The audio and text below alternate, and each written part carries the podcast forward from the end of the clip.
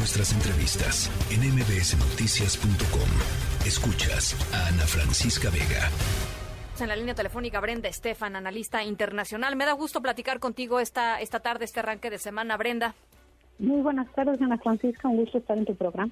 A ver, yo, yo te quisiera preguntar, y es lo que planteaba al inicio de, de, de, este espacio, ¿qué cambió con la guerra en Irak y qué cambió en Irak con la guerra, Brenda? Veinte años ya, es increíble.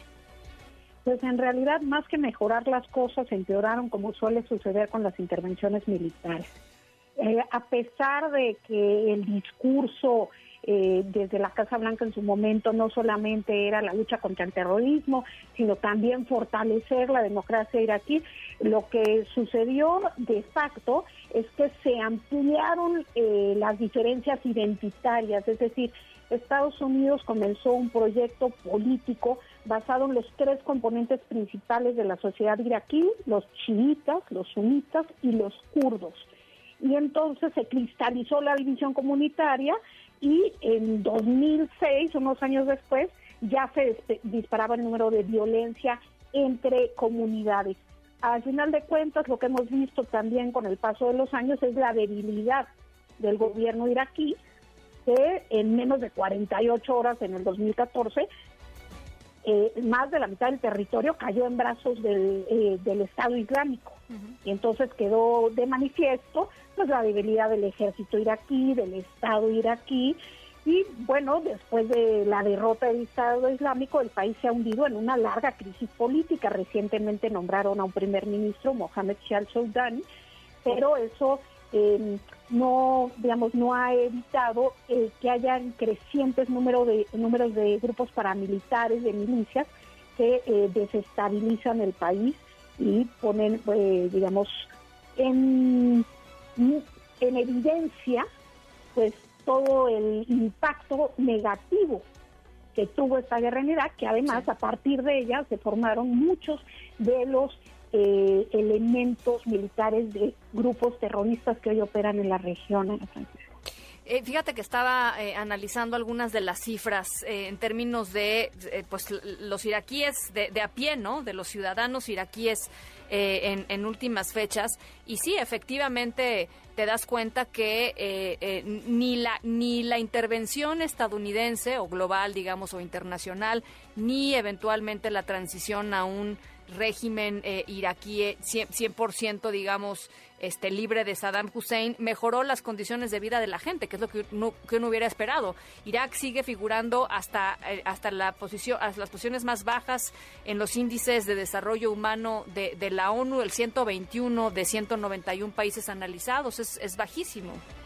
Sí, yo creo que este en realidad fue una, pues, un proyecto neoconservador estadounidense fundamentalmente imperialista, con una visión de política exterior eh, con un alto componente militar, que en un momento después de la Guerra Fría Estados Unidos estaba viviendo esta hegemonía del mundo unipolar y pues esta visión militarista de gente como Dick Cheney, John Rumsfeld, pues, que estaban interesados en maximizar esa unipolaridad del mundo y para extender pues los tentáculos de Estados Unidos, aprovecharon y realmente el discurso que se utilizó en ese momento eh, fue muy ligado al tema de las Torres Gemelas.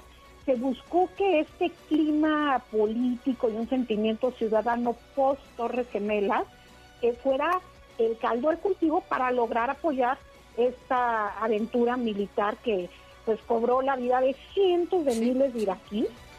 Eh, se habla de 45 mil efectivos estadounidenses, pero en el caso de los iraquíes incluso hay quien llega a hablar de, de arriba del millón. Entonces, eh, terrible eh, pérdida de vidas humanas, no hubo un resultado de ninguna manera, evidentemente había una mentira en el tema de, que las armas de destrucción, sí, de, las armas, de las famosas armas de destrucción masiva, ¿no? Exacto. Y bueno, hubo gobiernos, como en su momento el gobierno de Francia, Jacques Chirac, eh, que a pesar de, de, ser un aliado estadounidense, se opusieron férreamente, dijeron que no, diciendo que no había elementos para esta guerra, ¿no? Y bueno, y, ya como anécdota, eh, esa, eh, digamos, esa negativa de Francia llevó a una eh, lucha cultural por las papas a la francesa. Si lo recordarás, Brenda, ¿no? Que, que, los estadounidenses, en lugar de decirle French fries, papas a la francesa, les terminaron diciendo hay que cambiarle el nombre para Liberty Fries porque los franceses ya no merecen ser parte de nuestra de nuestra cultura culinaria, ¿no? Este la, presión diplomática de Estados Unidos a sus aliados y a Naciones Unidas fue enorme. fue tremenda. Eh, Bush le decía a los miembros, eh, bueno, al Consejo de Seguridad que que le faltaba calcio a su espina dorsal para poder tomar decisiones como estas que harían un mundo más libre, cuando en realidad pues esta visión de que eh, del mesianismo estadounidense, pues lo único que trajo fue más caos a la región y lejos de pacificar el país, como ya decíamos, lo complicó. Bueno, ahí se me están corrigiendo. Fueron Freedom Fries, no fueron Liberty Fries. Pero bueno, pues más o menos, más o menos, Freedom Fries. Em, bueno, pues ahí está, que teníamos ganas de, de, conversar contigo, Brenda, y hacer pues esto, ¿no? Un, un corte de caja de qué ha pasado en 20 años. Fue un acontecimiento que marcó em, pues la, la historia de la humanidad, sin duda. Eh, y, creo que era importante, pues esto, establecer los los eh, los, eh, los costos y los beneficios de alguna manera, si es que los hubo, de que esto de que esto hubiera sucedido. Te mando un abrazo, Brenda.